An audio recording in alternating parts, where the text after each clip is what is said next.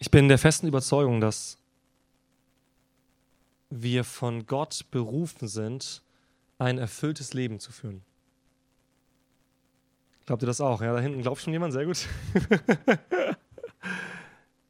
ich glaube wirklich, das ist ein ganz, ganz tiefer und inniger Wunsch von Gott. Denn Gott selbst ist das Leben. Und das Leben ist die Fülle. Und deswegen möchte Gott, dass wir das bekommen, dass wir Anteil daran haben. Er meint damit wahrscheinlich nicht, dass du reich bist, ja, oder dass du äh, das größte Haus im Ort hast oder so, ja, sondern dass du Leben hast. Und ich glaube, dass jeder von uns einen ganz, ganz tiefen Wunsch nach diesem Leben hat. Jeder Mensch, nicht nur Christen, sondern jeder Mensch hat diesen Wunsch nach diesem erfüllten, tiefen Leben. Nicht jeder Mensch wünscht sich viel Geld zu haben, aber jeder Mensch wünscht sich geliebt zu sein. Nicht jeder Mensch wünscht sich eine steile Karriere zu machen, aber jeder Mensch wünscht sich, dass sein Leben Sinn macht. Das heißt, die Dinge, die unser Leben ausmachen, die sind in Gott verankert und die will Gott uns schenken. Und eigentlich hat er uns ganz viel dazu bereitgelegt, ja, damit wir dieses Leben führen können, damit wir dieses Leben bekommen können. Nicht nur in unserem Kopf, nicht nur in der Bibel, sondern dass wir es erleben können. Aber, wenn wir ehrlich sind, ich bin mal so frei, äh, dann haben wir dieses Leben nicht immer. Vielleicht sind wir sogar so ehrlich und sagen, wir haben es eher selten, diese Fülle. Ja? Diese Momente, wo wir merken, das ist diese, diese Fülle des Lebens. Und ich glaube, es gibt einen Zustand, und über den möchte ich heute sprechen, den ich heute geistliche Paralyse nennen möchte.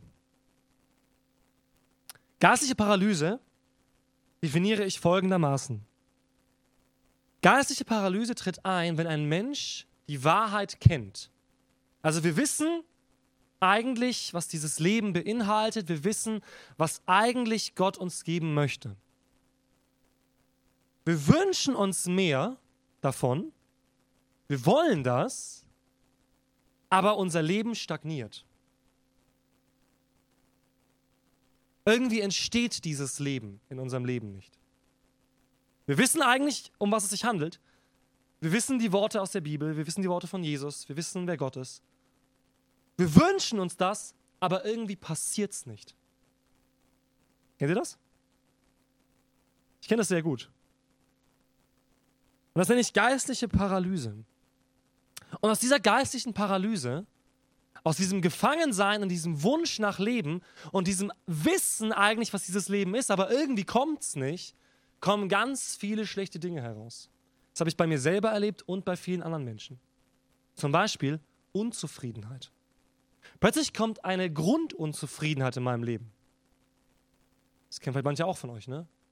Man kann es gar nicht so festmachen, jetzt irgendwie, ich bin unzufrieden mit meiner Ehe, ich bin unzufrieden mit meinem Haus, unzufrieden mit meinem Job, aber ich bin einfach so, das passt irgendwie nicht gerade in mein Leben. Ich bin unzufrieden. Oder eine weitere Folge von geistlicher Paralyse und diesem Gefangensein, in diesem unerfüllten Wunsch nach Leben ist, eine Ablenkung in Unwichtiges. Dann hole ich mir dieses Leben irgendwo an Sekundärstellen, ja, und versuche mich irgendwie zu berieseln. Oder eine innere Leere. Das Gefühl von Orientierungslosigkeit, das Gefühl von nicht angekommen sein. Die Predigt heute heißt Leben in der Einfachheit des Herzens. Das ist der Titel heute. Und ich glaube, das ist der Schlüssel. Raus aus einer geistlichen Paralyse. Leben in der Einfachheit des Herzens. Und ich möchte ein kleines Beispiel erzählen, ähm, bevor ich die Bibelstelle für heute vorlese, die wir behandeln werden. Ähm, meine Kinder müssen regelmäßig unsere Zimmer aufräumen. Ne? Die haben so Aufteilungen und jeder hat so bestimmte Zimmer und jeden Samstag ist Aufräumtag. Ne? Karlin macht so unten das, äh, das Zeug und putzt und wischt die Böden raus und so. Und die Kinder sollen im ersten Stock ihre Sachen aufräumen. Ne? Und einer hat das Wohnzimmer, weil da spielen die immer mit Duplo und so, legt alles rum nach einer Woche. Der eine hat sein Kinderzimmer und äh, noch das Bad oder so. Und also jeder hat so seine Aufgaben. Und sowohl bei meinen Kindern als auch bei mir tritt folgender Fall ein. Man kommt in so einen Raum, ne, ich bin da auch so ein bisschen so, ich bin so ein Aufräumautist. Ja? Ich komme in so einen Raum rein und meine Kinder genauso. Und der Raum ist voll, unaufgeräumt. Und dann steht man da, weiß eigentlich, man will aufräumen, aber wo fange ich jetzt an? Dann warte ich kurz fünf Sekunden, dann gehe ich aus dem Raum wieder raus. Denke mir, nein. Kennt ihr das? Das ist, meine Kinder machen das immer. Meine Kinder, besonders eins meiner Kinder, geht in diesen Raum rein und dann finde ich ihn nach zehn Minuten, wie er immer noch dasteht und nichts gemacht hat. Dann frage ich ihn, weißt du, was du machen musst? Ja, ich muss aufräumen. Genau, er weiß irgendwie schon, was er machen soll. Er weiß irgendwie schon, was das Endergebnis sein soll. Aber er weiß nicht, wo er ansetzen soll. Richtig?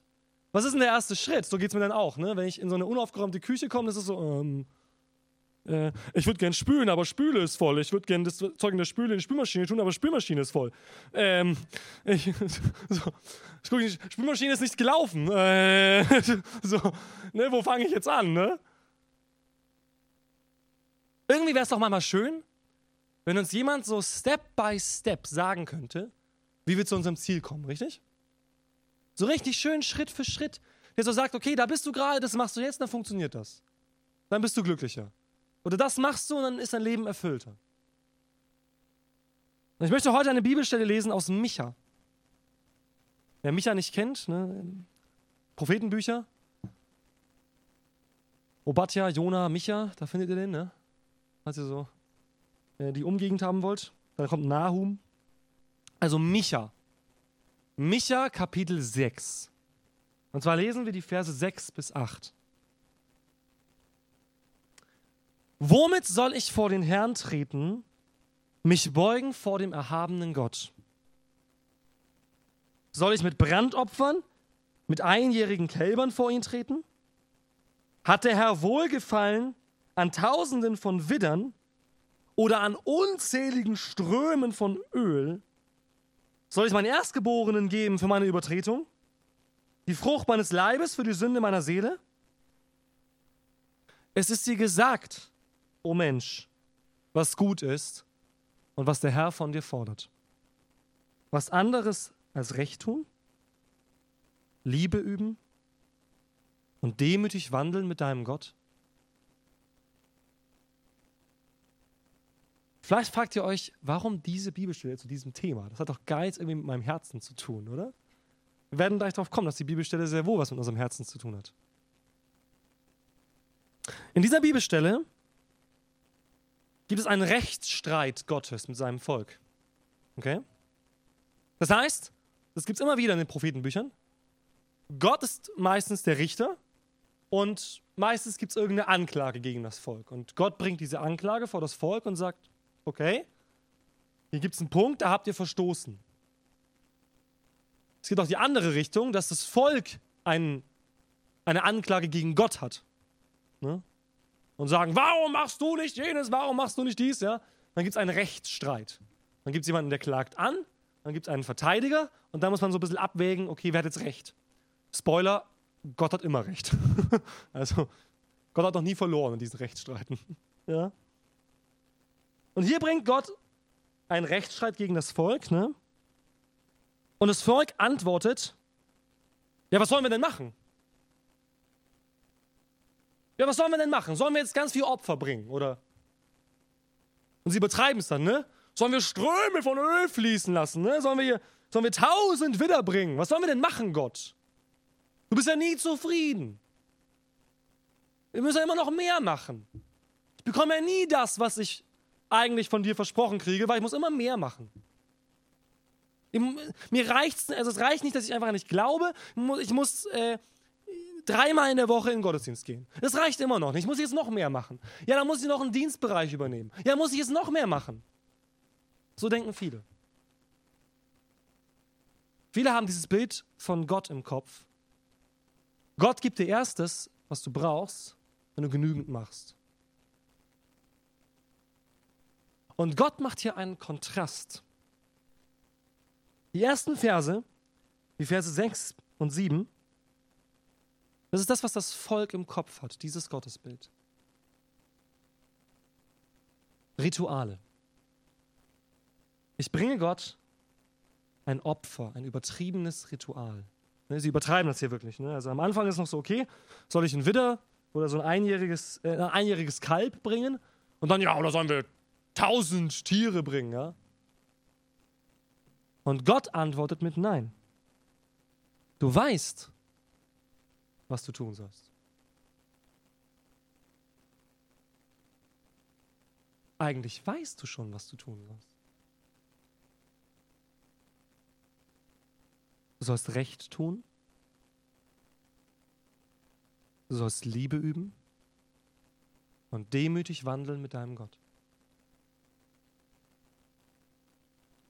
Ich finde das hochinteressant, dass Gott immer wieder im Alten Testament, nicht nur hier, sondern immer wieder im Alten Testament diese Antwort gibt. Wir lesen ähnliches zum Beispiel in Hosea. Wenn ihr aufschlagt, den Propheten Hosea, Kapitel 6, Vers 6. Denn an Liebe habe ich wohlgefallen und nicht am Opfer. An der Gotteserkenntnis mehr als an den Brandopfern. ist interessant, oder? Wir wissen aus der Bibel, dass Gott Opfer angeordnet hat. Das heißt, diese Opfer, von denen sie hier sprechen, diese Tieropfer, das haben sich nicht die Menschen ausgedacht irgendwie, sondern Gott hat es ihnen gesagt. Er hat gesagt, okay, ihr sündigt, ihr macht Dinge falsch ähm, und wir müssen eine Regel festlegen, dass wir hier äh, Opferrituale stattfinden lassen, damit eure Sünde nicht sofort gestraft wird. Und so wurden Regeln festgelegt für alle möglichen Sünden, aber auch Feste, ja, und für bestimmte Zeiten sollen Opfer dargebracht werden. Ne? Brandopfer, Speisopfer, Schwenkopfer und so weiter. Und anscheinend war das am Anfang noch nicht so das Problem. Das Volk hat es dann gemacht und da hat Gott nichts dagegen gesagt. Aber später in den Prophetenbüchern lesen wir immer wieder diese Nuance von Gott. Dass er die Opfer der Menschen anspricht, dass er ihre Religiosität anspricht und sagt, ihr macht zwar das, was ich euch gesagt habe, als Ritual, als äußere Form, aber ihr habt den Kern verloren. Die äußeren Formen führt ihr alle durch. Ihr macht super eure Brandopfer und Schwenkopfer und Speisopfer und was weiß ich. Das macht ihr alles. Aber Gott sagt, ich will das gar nicht. Er sagt sogar einmal, ich habe kein Gefallen an euren Opfern, tut sie weg von mir.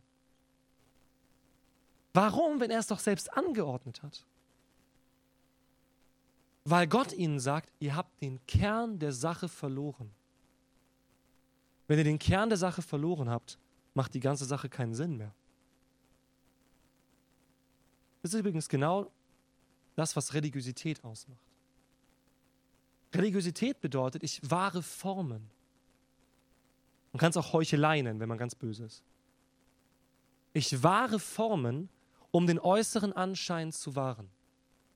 Um das Bild abzugeben, das ich abgeben soll.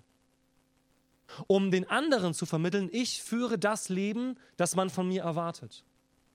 Vielleicht als Christ oder als Vater oder als Freund, als Mutter oder als Freundin,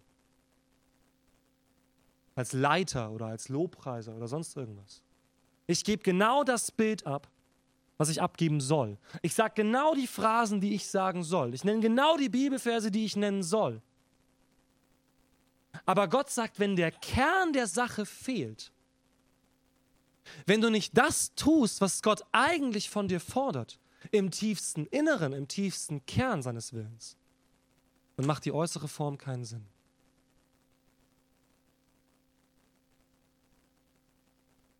Ihr Lieben, das ist eine große Gefahr für uns, besonders als Christen. Dass wir diesen äußeren Schein wahren. Dass wir in einer geistlichen Paralyse sind. Eigentlich merken wir, etwas stimmt in meinem Leben nicht aber ich wahre den Schein und habe doch keinen Ausweg.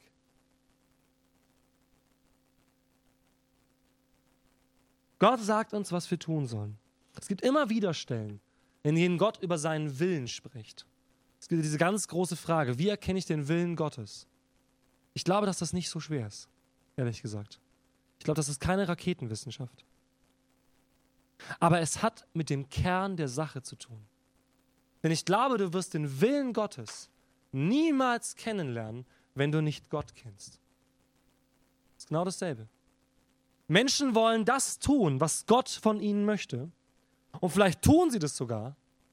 Aber was bringt es ihnen, wenn sie ihn nicht kennen? Das ist auch Religiosität. Ich tue das Richtige, ich tue das, was ich tun soll, aber ich kenne Gott nicht. Dann gehe ich am Kern der Sache vorbei. Denn Jesus sagt, das ist das ewige Leben. Wer weiß es? Was ist das ewige Leben? Definition von Jesus? Genau, dass man Gott kennt. Dass er den allein wahren Gott erkennt und seinen Sohn, den er gesandt hat. Das ist das ewige Leben. Das heißt, wenn wir uns nach diesem Kern des Lebens sehnen, nach diesem erfüllten, tiefen, inneren Leben, das uns immer wieder wie Sand durch die Finger rinnt, dann müssen wir glauben, dass Jesus hier die Wahrheit sagt. Nämlich, dass das Leben nicht in der äußeren Form zu finden ist, sondern bei Gott selbst, beim Kern selbst. Gott selbst ist das Leben. Ihr Lieben, ich kann hier stehen und predigen und Lobpreis machen, ohne dass ich drei Monate lang gebetet habe. Es wird keiner von euch merken. Aber dann fehlt der Kern der Sache in meinem Leben. Und ich habe Zeiten, wo ich viel Zeit mit Gott habe. Und dann habe ich Zeiten, wo ich diese Zeiten verliere. Wo ich genau in so einer geistlichen Paralyse bin. Und mir mehr wünsche. Und ich merke, dass ich dann nicht mehr aus der Fülle leben kann, die Gott mir gibt, sondern dann lebe ich aus meiner Kraft. Dann lebe ich aus meinen Opfern, die ich bringe. Dann lebe ich so, dass ich Gott sage, ja, und wie viel soll ich noch machen? Und jetzt mache ich noch mehr und noch mehr und noch mehr. Es wird nie reichen. Weil der Antreiber ist nicht Gott. Das Stecken des Antreibers ist zerbrochen von Gott. Der Antreiber bist du selbst. Der Antreiber bist du selbst. Und ich glaube, dass wir, auch wenn dieser innere Antreiber kommt, dass wir wissen, wo wir hin sollen. Aber diesen Schritt zu gehen, zu Gott zu gehen und diese Einfachheit des Herzens zu suchen, diesen Kern zu suchen, das erfordert Glaube. Denn wenn ich das tue, sehe ich gar nichts. Wenn ich mit Gott mir Zeit nehme, sehe ich nichts. Da kommt kein Ergebnis bei raus. Da kriege ich keine Anerkennung. Da komme ich nicht weiter in meinem Dienst oder in meinen Begabungen, sondern da habe ich einfach Zeit mit Gott. Und Leben in mir entsteht. Und ich weiß, was ich tun soll. Ich weiß, dass ich diese Zeit mit Gott haben soll. Ich glaube, es sind genau diese einfachen Dinge, von denen wir genau wissen, dass wir sie tun sollen. Zeit mit Gott verbringen oder dann den nächsten Schritt, wie er hier sagt. Gerechtigkeit tun, Liebe üben. Eigentlich wissen wir doch, was wir tun sollen, oder? In unserem tiefsten Inneren wissen wir, dass wir es tun sollen. Wir wissen, dass das erfüllte Leben darin liegt, zu dienen, nicht zu empfangen. Eigentlich wissen wir das. Jeder, der schon mal jemandem was Gutes getan hat, weiß, dass sich das nach Leben anfühlt, richtig? Jemandem etwas zu geben, wovon ich nichts zurückbekomme, das ist Leben. Das merken wir, oder? Das erfüllt uns. Das, das, das macht uns neu, das gibt uns neuen Fokus. Und doch kommen wir oft in diese Schiene, ich nehme, ich nehme, ich nehme. Eigentlich wissen wir in der Einfachheit unseres Herzens, ich müsste nur geben. Ich müsste einfach über meinen Schatten springen und anfangen zu geben. Anfangen zu dienen. Aber das erfordert Glaube. Und wenn ich nicht glaube, dass das das Richtige ist, wenn ich nicht glaube, dass das ist, was Gott von mir möchte, dann mache ich es nicht. Weil dann ist es zu anstrengend. Dann ist es für mich wie die tausend Opfer, die ich hier bringe. Ja, was soll ich noch mehr dienen? Ja, dann bringe ich meine tausend Opfer. Aber was, wenn es gar nicht meine tausend Opfer sind? Was, wenn ich gar nicht aus dem heraus lebe, dass ich sage, ich muss mir das alles erarbeiten und dann verliere ich es alles an Gott. Sondern was, wenn Gott mir das längst geschenkt hat? Was, wenn das schon längst ein Geschenk von Gott war an mich? Was, wenn ich dieses Leben eigentlich schon habe? Ich glaube, dann gehe ich ganz anders an die Sache ran, oder? Dann brauche ich keine Angst haben, dass das zu schwierig wird. Dann brauche ich keine Angst haben, dass ich was verliere. Was nicht bedeutet, dass ich nichts verliere. Gell? Das heißt nur, dass ich keine Angst habe, was zu verlieren. Dann verliere ich gerne was. Es ist dir gesagt, o oh Mensch, was gut ist. Aber um das zu erkennen, um zu erkennen, was gut für unser Leben ist, um zu erkennen, was diese Fülle des Lebens ausmacht, müssen wir in die Einfachheit unseres Herzens kommen. Aber das bedeutet, dass wir unser Herz so kennenlernen, wie es ist. Das ist sehr unangenehm. Weiß ich, wie es euch geht. Vielleicht seid ihr schon durch alles durch in eurem Herzen. Ja? Aber wenn wir unserem eigenen Herzen begegnen, und wenn wir merken, was eigentlich die Diskrepanz ist zwischen dem Leben, das Gott uns geben möchte, und zwischen dem, was in mir vorgeht, das tut manchmal ziemlich weh. Wenn ich merke, hey, eigentlich sollte ich Menschen lieben, hey, eigentlich sollte ich barmherzig sein, eigentlich sollte ich mehr beten, aber da ist etwas in mir, das ist so gar nicht so. Das ist gar nicht so fromm und heilig und wie ich manchmal tue, ja? sondern das ist echt und das ist manchmal echt schwierig. Aber wisst ihr was? Nur wenn wir das anerkennen, dass das da ist, nur wenn wir anerkennen, dass das tatsächlich so ist, wie es ist, hören wir auf, in diesen Rechtsstreit mit Gott zu gehen. Dieser Rechtsstreit von Gott ist, ich habe euch gesagt, was ich möchte von euch und ihr tut's nicht. Und wir können immer weitere Ausreden finden. Und vielleicht kennt ihr das. Zum Beispiel, wenn ihr Mist gebaut habt. Ja, das Einfachste, wenn man Mist gebaut hat, ist, Vergebung zu suchen, richtig? Das ist so das Einfachste, was unser Herz sagt. Das Einfachste, was unser Herz sich wünscht, ist Vergebung. Ich habe Mist gebaut und eigentlich wollen wir uns entschuldigen. Eigentlich wollen wir, dass die Sache geklärt ist. Aber wir suchen zehn andere Dinge, wie wir unser Herz zum Schweigen bringen. Aber nicht das. Wir haben Beziehungen, ja. Auch unter uns Christen gibt es das anscheinend, ja. Dass wir manchmal nicht alles geklärte Beziehungen haben, ja. Und es ist so viel einfacher, mein Herz zum Schweigen zu bringen durch alle möglichen Dinge. Aber das Schwerste ist einfach anzuerkennen, dass Gott mir sagt, du weißt, was du tun sollst. Nämlich Vergebung suchen und Vergebung aussprechen. Das ist der Kern der Sache. Der Kern von jeder gelösten Beziehung ist Vergebung. Meine Ansicht, so wie ich das wahrnehme. Jeder Eheberater, den ich bisher gelesen habe, sagt das, ja. Kern von jeder Ehebeziehung, Vergebung. Ja? Vergebung, Vergebung, das ist der Kern. Das löst Beziehungen wieder. Das bringt wieder Klarheit in Beziehungen. Vergebung. Aussprache, Vergebung und dann, wenn möglich, Versöhnung. Das klingt so einfach, oder? Es ist einfach. Aber nur, wenn wir es aus Gott heraus tun. Jesus sagt, mein Joch ist ultra schwer. Nee, sagt er nicht, oder? Mein Joch ist sanft und meine Last ist leicht. Das ist es aber nicht, wenn wir es aus uns heraus tun wollen. Dann sind es tausend Schafe, die wir bringen müssen. Aber Jesus sagt, nicht umsonst, dass es ein Joch ist. Bei einem Joch erlaufen immer zwei. Ich leg dir mein Joch auf, aber ich laufe mit dir. Ich laufe mit dir.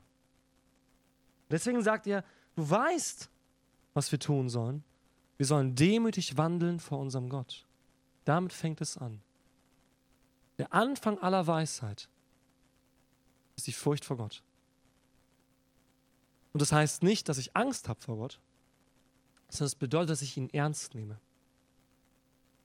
Dass ich ihn ernst nehme als der, der er ist. Damit fängt alles an. Wenn ich das verstehe, wer Gott ist, dann werde ich ihn suchen. Wenn ich verstehe, dass dieses Leben vorbeigeht und dass er ein ewiges Leben für mich hat, dann werde ich ihn suchen. Dann werde ich das suchen, was er mir gibt. Das glaube ich. Und je überzeugter wir davon sind, je überzeugter wir davon sind, dass Gott der ist, der er ist, dass er Yahweh ist, je mehr wir davon überzeugt sind, desto mehr werden wir diesen Kern suchen.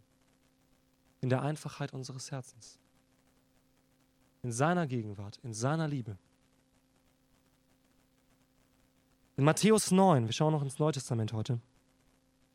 Matthäus 9 greift Jesus diese Worte auf, die Gott hier spricht zum Volk in diesem Rechtsstreit.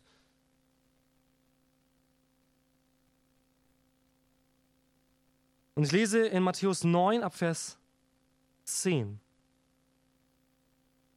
Und es geschah, als in dem Haus zu Tisch saß, da kamen viele Zöllner und Sünder und saßen mit Jesus und seinen Jüngern zu Tisch. Und als die Pharisäer es sahen, sprachen sie zu seinen Jüngern, warum ist euer Meister mit den Zöllnern und Sündern? Jesus aber, als er es hörte, sprach zu ihnen, nicht die Starken brauchen den Arzt, sondern die Kranken. Geht aber hin und lernt, was das heißt. Ich will Barmherzigkeit und nicht Opfer. Denn ich bin nicht gekommen, Gerechte zu berufen, sondern Sünder zur Buße. Auch hier fasst Jesus dieses Wort wieder auf. Und Jesus sagt, lernt dieses Wort. Nicht nur lernt es auswendig, sondern lernt, was das heißt. Ich will Barmherzigkeit und nicht Opfer. Wenn du dich also fragst in deinem Leben, was will Gott von mir? Dann sind die Antwort vier Buchstaben dich. Er will zunächst einmal dich. Er ist an dir interessiert. Er ist daran interessiert, dass er in dir wohnt. Wusstest du, dass du der Tempel Gottes bist? Du bist der Tempel Gottes. Er will dich. Er will in dir wohnen. Er will dich transformieren. Er will dich verändern. Das will er tun. Denn das ist der Wille Gottes, steht es im Neuen Testament, eure Heiligung. Heiligung ist so ein ganz großes Wort, ne? Heiligung bedeutet, wenn man es heute im Neudeutsch sagt, Persönlichkeitsveränderung, ja? Oder Veränderung hin zu Jesus. Das ist Heiligung. Unsere Veränderung hin zu Jesus, das ist der Wille Gottes, sagt die Bibel. Das fasst es zusammen, ja? Wenn in der Bibel steht, wir sollen äh, in Gottesdienst gehen und die dann beten und wir sollen äh, Liebe üben und so, dann sollen wir das tun, weil wir sind wie Jesus. Dann sollen wir das tun, weil wir das wollen. Weil wir das aus uns heraus wollen, weil Jesus uns verändert hat, weil er uns neu gemacht hat, weil seine Gedanken meine Gedanken geworden sind, weil sein Herz mein Herz geworden ist. Deswegen sollen wir das tun. Deswegen sollen wir das tun. Es erfordert manchmal Gehorsam, ja. Ich soll es auch tun, wenn ich mich nicht danach fühle. Aber das Ziel Gottes ist unsere Herzensveränderung. Dass wir sind wie er. Das will Gott. Und das ist richtig unangenehm. Weil dann geht es nämlich um dich. Dann geht es nicht darum, dass du darüber dir Gedanken machst, oh, wie ist man ein guter Christ oder Mache ich meinen Dienst richtig? Oder wie macht man jenes? Oder wie macht man das in der Gemeinde? Oder das im Arbeit? Oder, sondern dann geht es darum, wer bist eigentlich du? Das ist die unangenehmste Frage. Wer bist eigentlich du? Und bist du eigentlich in einer geistlichen Paralyse, wo du vielleicht auch schon selber gesagt hast, hey, ich bin durch durch alle Veränderungsprozesse, da verändert Gott nichts mehr. Ich will mich vielleicht auch gar nicht mehr verändern ich bin doch jetzt schon durch. Oder noch die bessere Sache ist, ich bin schon in allem verändert worden. das Beste. Bin, bin schon in allem verändert worden. Ist ja alles schon gut bei mir. Vielleicht ist es nicht so. Vielleicht ist es nicht so. Und vielleicht will Gott genau da anfangen. in diesem einfachen Gedanken in deinem Herzen. Er will dich und er will dich verändern.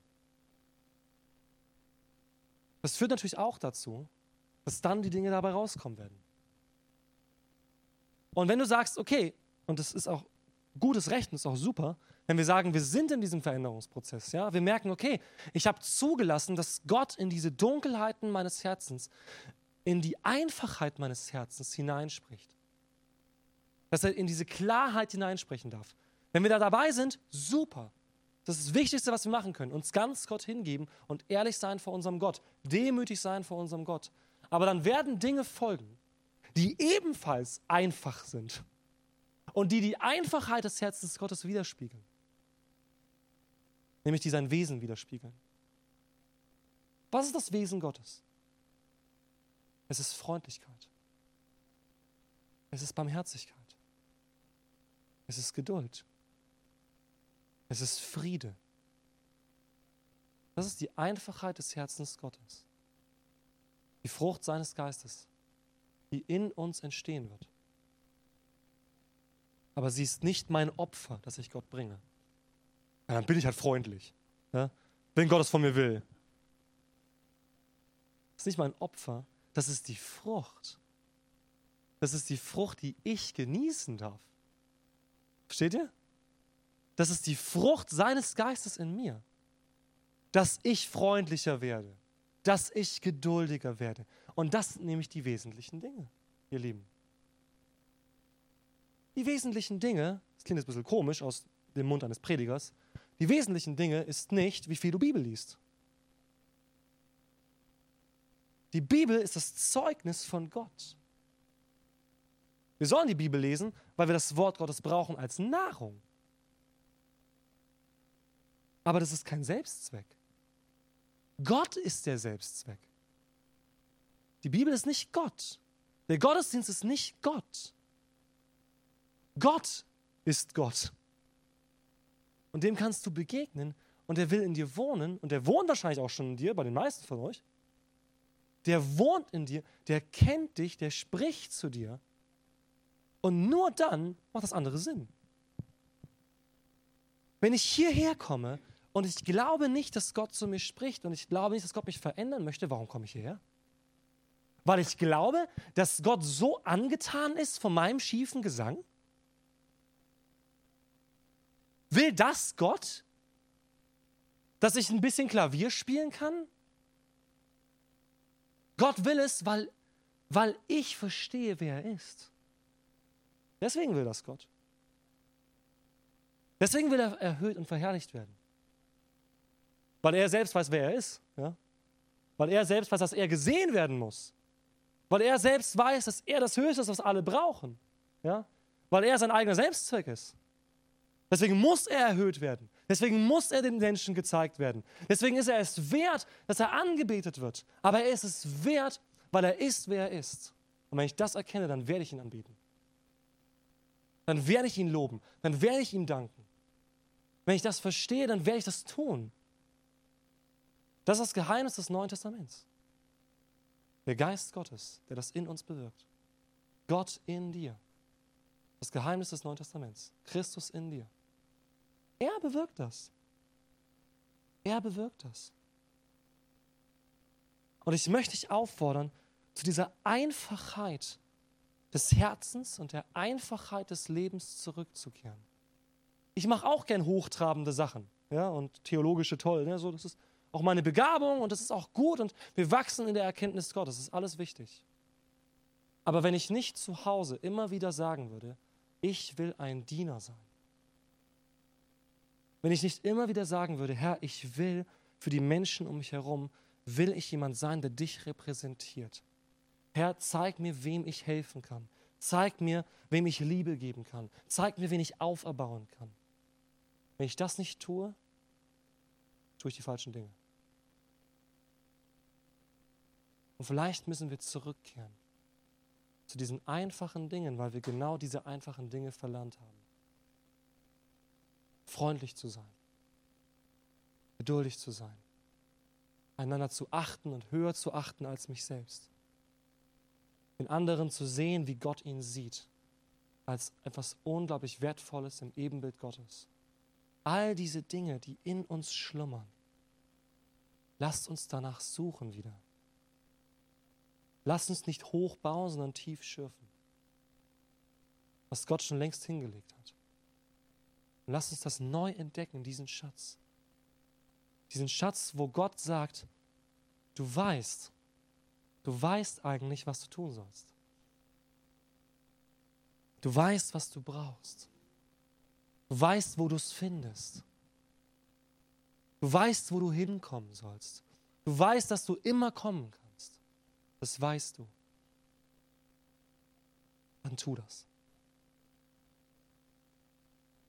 Amen.